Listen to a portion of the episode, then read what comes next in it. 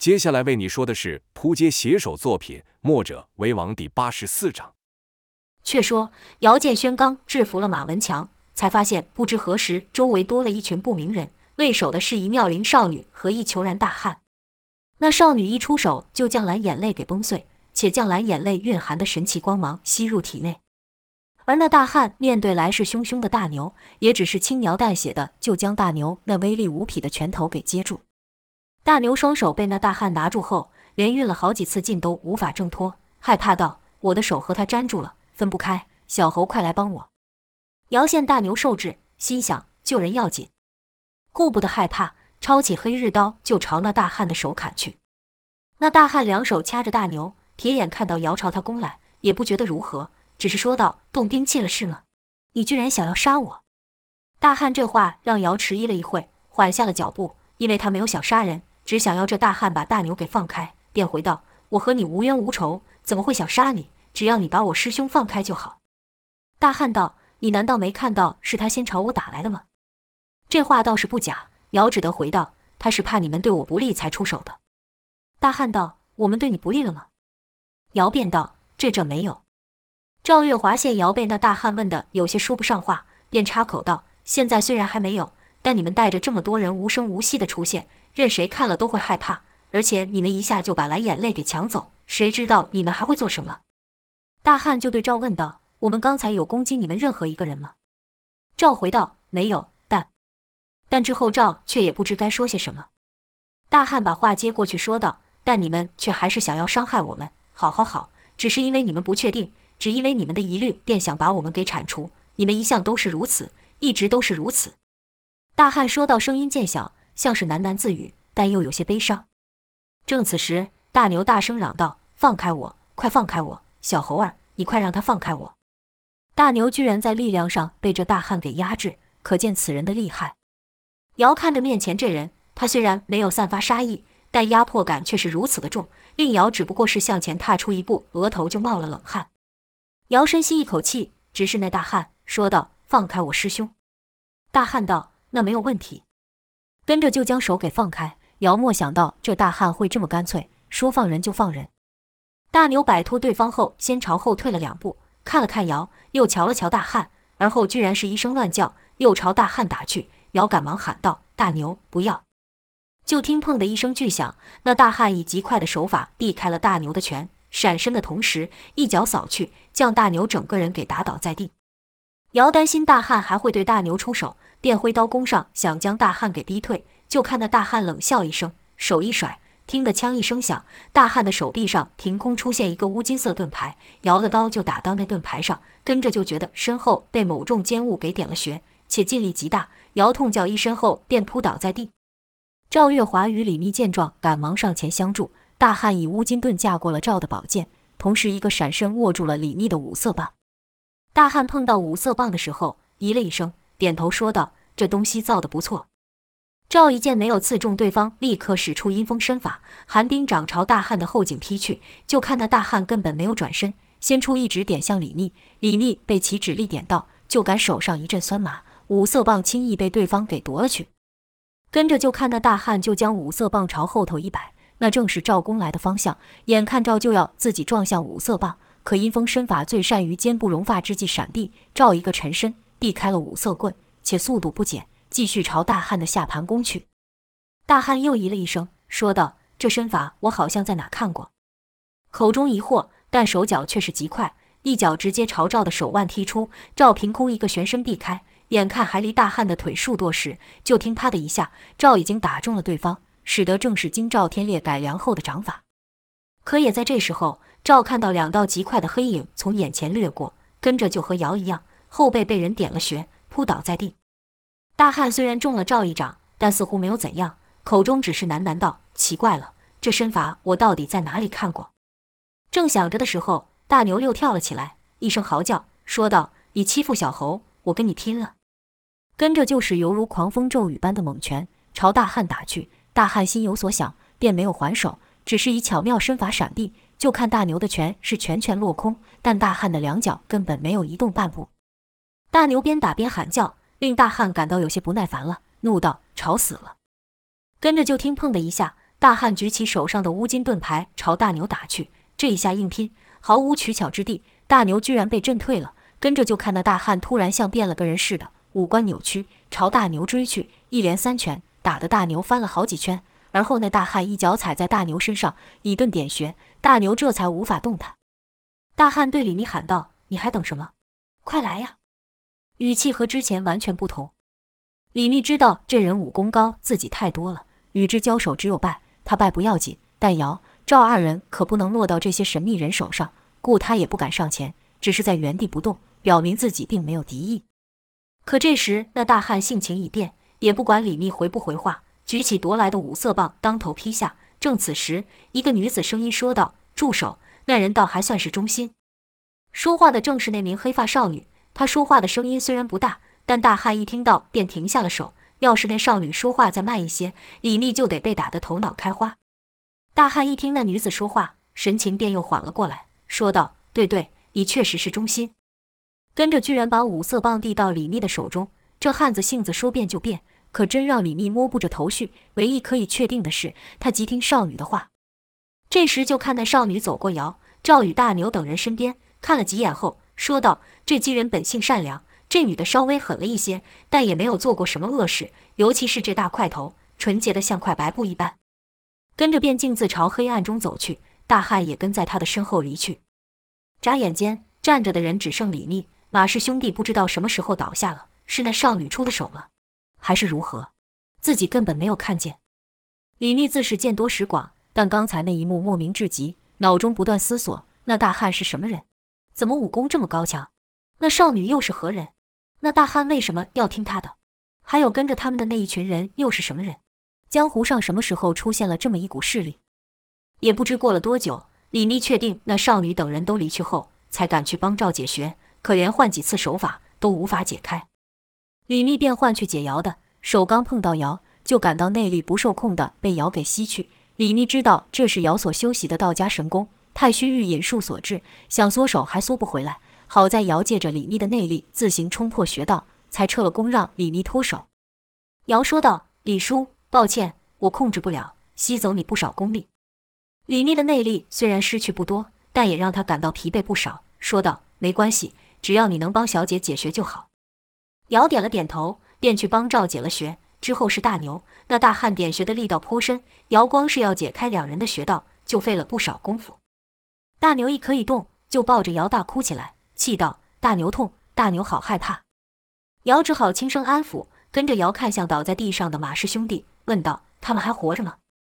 赵道：“从刚才开始就一动不动，我看好不了了。”几人走近一看。马氏兄弟两人都维持一样的姿势，脸长成了黑紫色，张大口想要呼吸的样子，模样甚是可怕。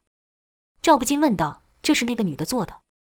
姚、赵两人不约而同地看向李密，李密也是摇头，说道：“当时我也全神贯注在那大汉身上，没有看到那女的如何出手。”突然有一声音从旁说道：“我我看到了。”语气甚是害怕。说话的是那位在野台上唱歌的男子，只看他现在是脸色惨白。惊恐未定，姚问道：“你看到了？那女的使是什么功夫？”男子道：“她是什么功夫？我不晓得。只见他举起了手，他就好像隔空被什么东西给掐住了，在半空中挣扎一会后，便倒在地上了。马文豪想赶来救他，也被那少女用同样的手法给掐住。”姚几人听的是不明不白，心想：肯定那少女使了什么极快的手法，这人不懂武功，看不明白，才会这样说。那男子跟着就只是喃喃自语，让人听不清楚他说什么。姚叫了几次，他也不再回应，径自走向屋内，和他的同伴缩在一起。姚心想，这样也好，马氏兄弟既已不在人世，就不会有人去管他们几人了。想到此，姚突然想到大师伯说过的“福祸相依”，忍不住苦笑道：“师伯说的果然有道理，马氏兄弟遭祸，却是你们几人的福。尽管蓝眼泪已经消失于世上了。”夺回蓝眼泪的任务算是彻底失败了，几人只得回九黎，将经过告诉赵天烈和齐王的使者。如此，姚、赵、李密与大牛等四人就朝九黎的方向走去。花开两朵，分表一枝。姚建轩等人回九黎暂且不提，说说童风这边发生的事。却说童风、莫文与胡安带着中了毒的燕霄来到城墙边，触发机关后就感脚下一空，这一下来的毫无防备，童风等人就算有武功，也不及施展，全部顺着流沙掉了下去。这坑大约五丈来高，几人很快就踩到了底。当他们脚踏实的时候，就感到地板微微朝下一陷，跟着就看原本漆黑的地底突然出现了火光，在他们前面是一个地道。他们这一落地，又触发了另一个机关，这才使得地道两旁的烛火被点燃。几人正想这是什么地方的时候，莫文突然尖叫一声，童风立刻问道。被毒虫咬了吗？莫文道：“你看这是什么？”童风顺着莫文视线的方向看去，在他们的左右居然各有一个巨大无比的人，足足有三丈多高。童风定睛看了看，说道：“这是个假人，因为那人光是膝盖就比他们还要高。”童风等人从网上看，根本看不到两具人的脸，但可以见到他的手不断规律的上下活动，像是在拉什么东西，发出咔啦咔啦的声响。就看他们上头的光逐渐消去，像是那城墙上的机关已经合上。童风看着这两个巨型机关人，忍不住伸手去摸，这一摸就觉得甚是冰冷。原来这机关人居然是由金属打造的。童风赞道：“不知是谁打造出如此巧妙的机关，这巨人不用人操作，自己就会动，简直是……”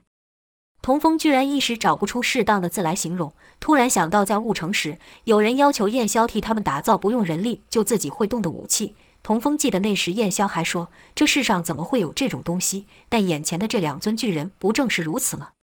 胡安那呀了几声，比了比手势，说道：“你们小心，我们还不知道这里面有没有人，是敌是友，别误触了什么机关，启动了陷阱。”莫文点了点头，说道：“胡大哥说的是，这地方虽然也是建于地底，但比我们所见的要巧妙多了。”莫文嘴上虽是这样说。但心里已经认为，造这地道之人必和墨家有极大关联，应该是友而非敌人。眼看这地道也无别条路，只能顺着烛光往前走去。约莫走了几十丈，这地道就到了底，和两旁的石壁合了起来。童风正想问这是怎么回事，如果没有路的的话，又何须做这些机关？这时就看胡安与莫文在石壁上或以指敲击，或以掌贴壁。这一幕让童风想到了村庄里的那个石门。那时，童风也以为那只是一块普通的大石头而已，没有想到却有入口。就听胡安指了指一处，莫文也点头说道：“是这里了。”跟着就看胡安朝那看似平凡无奇的石壁发力，就听得咔咔声响，那石壁居然翻转了起来，从空隙中就看到里面又是有道路。众人沿着通道再往内走，发现了许多房间，里面有许多做到一半的人偶，或是打到一半的兵器。几人正小心翼翼地观察这里到底是什么地方的时候，一房里突然跑出一条狗。这狗跑出来却完全不理会童风等人，只是从这个房间跑到另一个房间，而后又跑回来，停了一会后，又和刚刚一样跑了出来，动作是一模一样。原来狗不是真的狗，而是一个机关犬。童风道：“这狗居然自己会动。”莫文道：“先生从前说这是不可能的事情，这是怎么一回事？”几人都不敢相信眼前所现，且愈发相信这地道内如果有人，那肯定和墨家有很大的渊源，便再往前进。没有走多久，居然听到了水声。原来水是从一旁的石壁上流下，流下的水被集中到一个管子，水顺着管子注入一个池子内。只看水不断注入，可池子却始终不见满。几人看了一会，也不明白其中奥妙，只好继续往内走去。愈走愈让他们感到神奇，因为他们看到了人形机关。且是有男有女，当童风还在想这些人难道也会动吗？最里间的一房传出声音，说道：“你们既然来了，就表示他出事了吧？”童风等人互看了一眼，心想这里果然有人。听他语气似乎没有恶意，便大着胆走上前。就看房内坐着一人，他的面前是一个极为复杂的东西，外形像是一只鸟，一只很大的鸟。待童风等人进房后，那人莫急着回头看他们。而是聚精会神地将一个小东西放到机关后，才停手看他们。就看这人的年纪与燕霄相近，一头褐色的长发，长得甚有男子气概，身材壮硕，和燕霄一样，生得一副剑眉，两眼金光四射，额下有一缕胡须。胡安一看就知道这人会武功，而且功夫极高，只是肤色较常人苍白了些，像是长期在地底生活的缘故。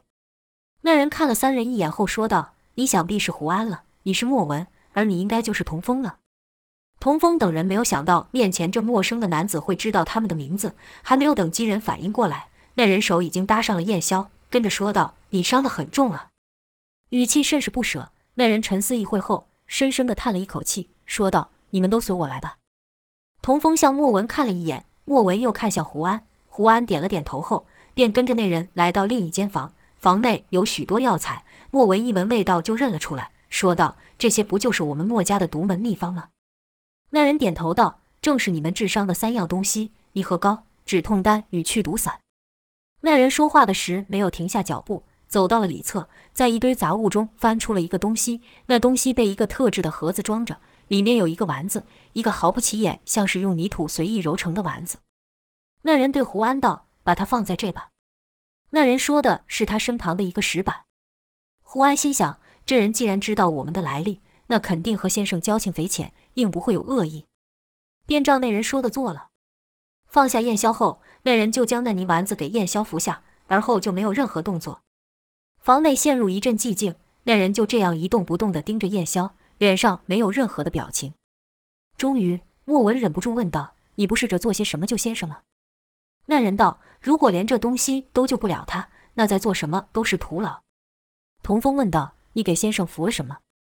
那人道：“不死丹。”此话一出，就看童风与莫文是一脸不解，只有胡安睁大了眼睛。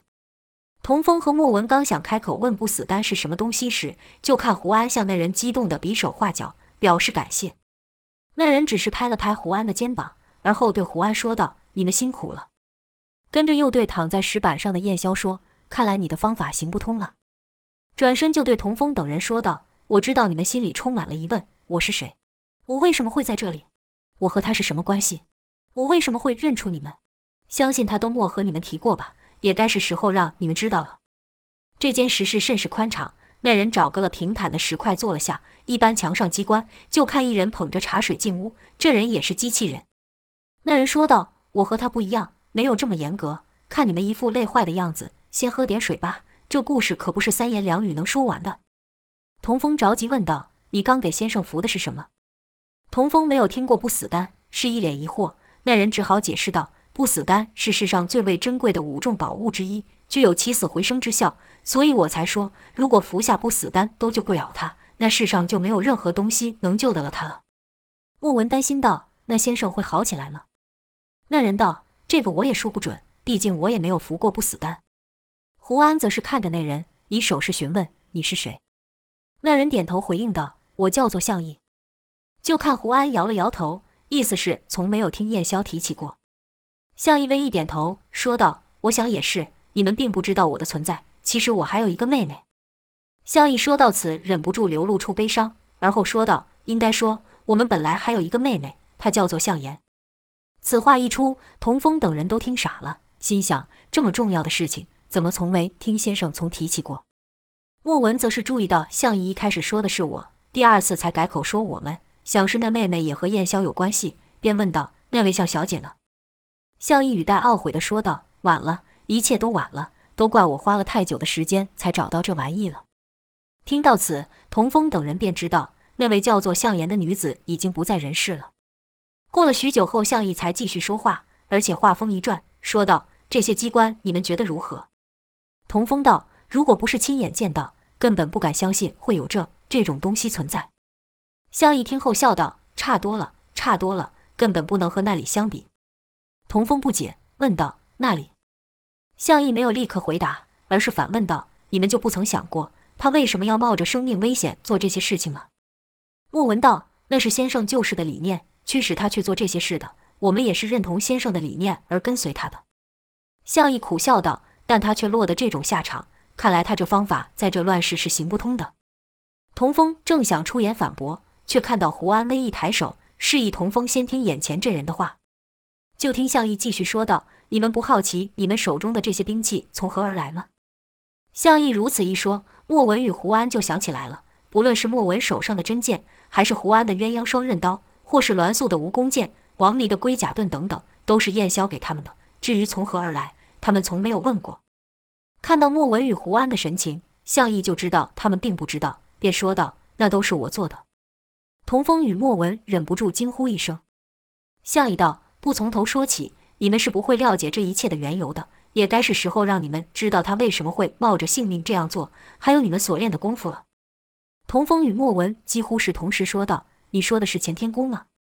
项义突然出手，在三人身上拍过。项义所拍之处乃人体要穴，三人自然生力抵抗。可项义出手太快，三人还没有反应过来，就都被项义给拍上。不禁心想：这人要是敌人，刚才那一下我们就得受伤了。就看向义对童风道：“你年纪不大，却已经历过三次生死交关，怎么这么不爱惜生命？”跟着又对穆文说：“你这功夫不练也罢。”最后才看向胡安，说道。你跟着他出生入死，到现在还能活命，已经是奇迹了。听向义这么一说，童风就想起了栾素也曾这样问过自己：每当自己面临生死关头的时候，体内就会爆发出一股力量，便问道：“这干天功不是人人都可修炼吗？”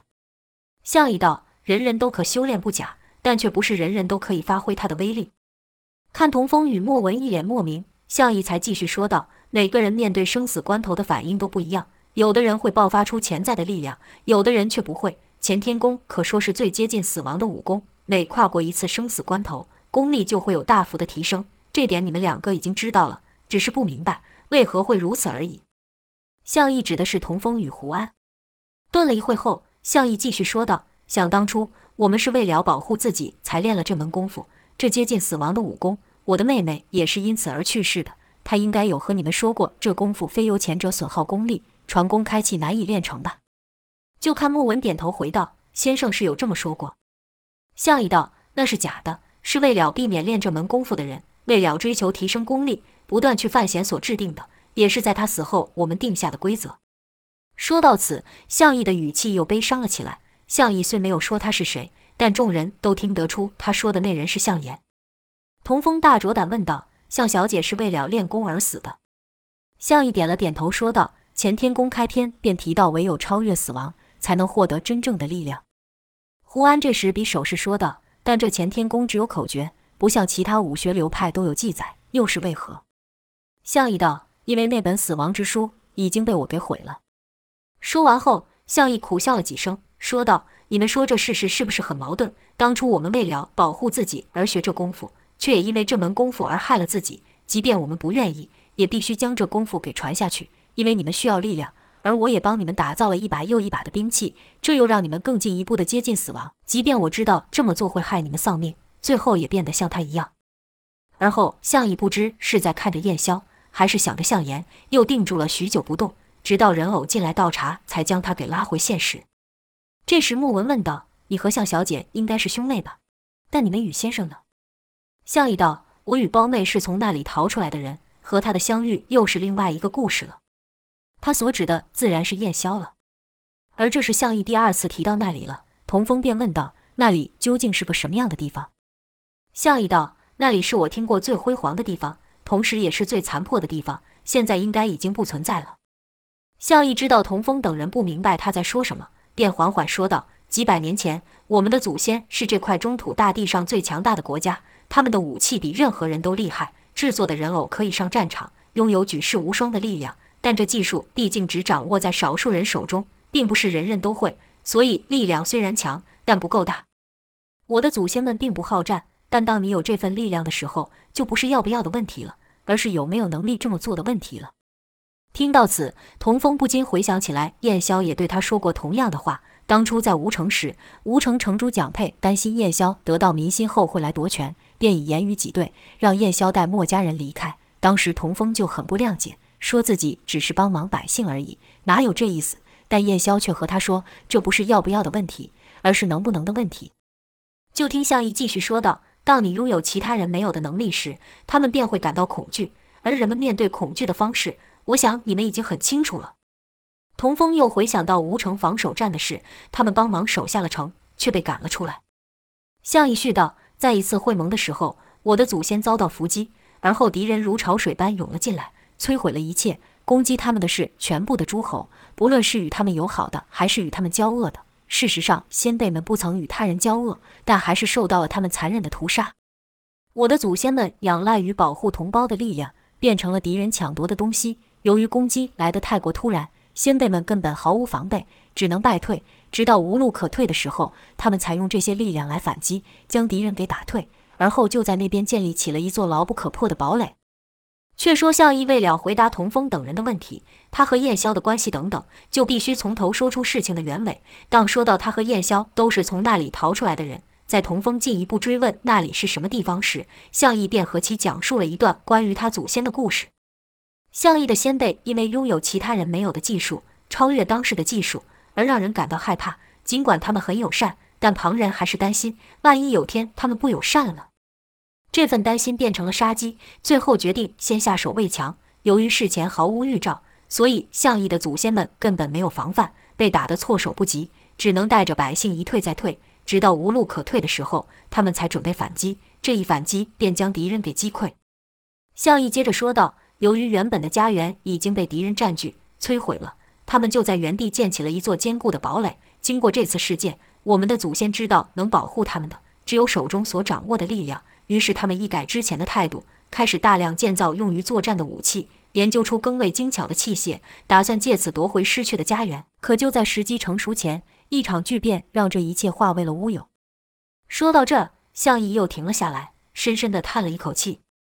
等了一会后，莫文才问道：“那巨变指的是什么？”向义才说道：“听长老们说，那是一场难以想象的灾难，大地裂开了，山石崩碎了。”那坚固的堡垒像沙子一样垮了下来，河水也变得沸腾起来，好像有蛟龙在里面翻腾，巨大的隆隆声不绝于耳。而后大地移动了。童风惊道：“什么？大地居然会移动？”向义点了点头，说道：“你没有听错，大地不但移动，还分裂了，脱离了中土，不知道在海上漂流了多久，直到与一座小岛撞在一起后才停下。”莫文难过道：“这灾难肯定造成了许多人伤亡。”向义道。他们受到的灾难还不只是如此。那岛上本就有人居住，而且生得甚为高大，势力大无穷。据说他们花了好些时间才降服了那些巨人。听到此，童风心中隐隐约约想到了他们从药王谷出海后飘到的那岛，便脱口说道：“那岛上是否盖有黄金做成的高塔和许多由大石块垒成的雕像？”向义微感吃惊，问道：“怎么？难道你听过这故事？”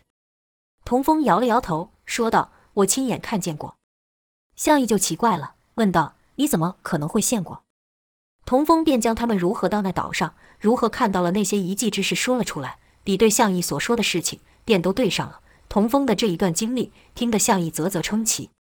待童风说完后，向义又是一声长叹，说道：“好些技术都已经失传了，所以我才说你们所看到的这些机关和以前相比，根本不算什么。”童风又问道：“但那些遗迹不光是在地上。”还有好大一片沉入海底，这又是怎么一回事？向义道：先辈们一直不忘返回中土，夺回失去的家园。这强烈的执念令他们当中一些人走偏了。莫文问道：什么叫走偏了？向义道：毕竟经过这么些事情，有些人便认为再厉害的武器都无法保护自己，他们便转而寻求其他的力量。童风与莫文两人互看一眼，都想其他的力量，那是什么？向义顿了顿后说道。一个流传在岛上的神话，一种幻想。哎，谁知道呢？听到此，童风又忍不住问道：“那座黄金塔中有好些奇怪的壁画，描述的就是那些神话吗？”向义道：“我不知道，因为我也没有看过，只是听先辈们一代又一代的转述。据说那些人严格禁止别人接近那座塔，没有知道他们在那里面做了些什么。但可以肯定的是，那些人真的认为他们能从中得到些什么。之后，他们的行为愈来愈诡异。”甚至威胁到了其他的人。为了制止那些人继续下去，两方的冲突愈来愈激烈，最后自己打了起来。这一仗打的是异常惨烈，于是有人便想逃离那里，回到中土。但那时的中土大地也是战乱不断。为了避祸，我的祖先们便开始朝地下居住。莫文点了点头，至此他才明白建着建造地道的技术从何而来。可是这还是没有解答他心中的疑惑，便问道：“那你和先生是如何结识的？”向义点了点头，示意莫文不要着急，会说到那一段的。向义继续说道：“这地道早在上面的城墙建起来前就存在，我前几辈的人都一直住在这里。偶尔有几个人跑出去，想探探外头的世界，但都没有好结果。我和向言也是不甘心一辈子就生活在地底，我们都对外面的世界充满好奇。我知道外面有高山，有大海，有各种想象不到的东西，所以我们和其他人一样跑到地面。刚开始。”我们看什么都新鲜。我们确实看到一望无际的草原、高耸入云的大山、参天的古树和看不到边的大海。于是我们愈走愈远，愈走愈远。说到这里，向义的语气是愈来愈悲伤。而后他说道：“如果可以重来，我宁愿不踏出那一步。”童风问道：“发生什么事了？”向义说道：“我永远都不会忘了那一日，我们来到了一条河边，正把脚泡在水里，悠闲地看着燕子在头顶来回飞舞。一个东西从上游飘来。”童风与莫文几乎是同时问道：“什么东西？”向义道：“我们当时也是像你们这样好奇，但当那东西飘到我们面前时，我们都吓坏了。那是一个人，一个刚死之人。”在我们都还搞不清楚状况的时候，一群残兵从我们后面出现。那些人不分青红皂白地向我们攻来，我好几个同伴就这样不明不白地被他们杀死。我带着向言，只能不断地逃跑。而后我们又遇上了另一群人，他们两方就这样打了起来，像是把我们都认为是敌人了。从那日之后，我们的世界就变了，每一天都在逃亡，每一天都提心吊胆的，不只要担心乱军残兵，还有会武功的匪人。我的同伴愈来愈少。我意识到，我们需要可以保护自己的力量。在一场不知名的打斗中，我们救了一个人。那个人告诉我们干天宫这门武功的存在。他说，他们就是为了争夺那门功夫打了起来。我心想，要是我也会武功，那我就可以保护我的同伴，保护向颜了。便朝那人所说的地方去。童风担心道：“但当时你们并不会功夫，这样做不是太危险了吗？”向一微一点头，说道：“是啊，只怪当时我们没有想这么多。”而我们也确实差一点为此而丧命，直到他的出现。向义说到此，看了一眼燕霄、童莫两人，说道：“你是说先生吗？”向义道：“他出手救了我们，并把其他人都击退。当时我已经拿到了那本秘籍，我以为他会对我们下手，就像我们遇上了其他人一样。”莫文道：“不会的，先生绝不会对你们出手的。”向义道：“他确实没有对我们出手，因为他根本就不是为那秘籍来的。”他只是听说这一带不太平，且有许多武林人士丧命，便来此一探究竟。童风道：“所以先生不是为了秘籍而去，而是为了阻止这场争斗。”向义道：“他就是这么多管闲事。”莫文道：“那先生救了你们之后呢？”向义道：“他还答应带我们回家。”听到此，莫文心里突有预感，事情不会这么顺利，便道：“但你们没有能平安回来，是吗？”向义沉重地点了点头，说道。我们好不容易得到了那本秘籍，而他又是练武之人，我们自然求他教我们练乾天功。正如我所说，乾天功是一门接近死亡的武功，遇到了危险愈大，能获得的力量就愈强。我和向颜突然学会了这门绝世武功，自然是兴奋不已。而这一路上又有大大小小的打斗，愈凶险的打斗我们就愈去，愈打我们的功力就愈强。我们有了武功后，就又不急着回去了，跟着他到处行侠仗义。那段日子好不痛快。我视他为好友，向颜更是对他倾心。后来他和我们说他是墨家的人，和我们说了他的理念，他希望能实现一个人人互爱互助的太平时代。我们相信了他，就像你们一样，尤其是向颜。我们和他一起上过战场，一起并肩作战。干天功在战场上有着意想不到的奇效，每经历过一场难关，我们的功力就会突飞猛进。童风这才明白，为什么自己每次在濒死之际都会爆发一股极强的力量。原来这才是干天宫真正的威力。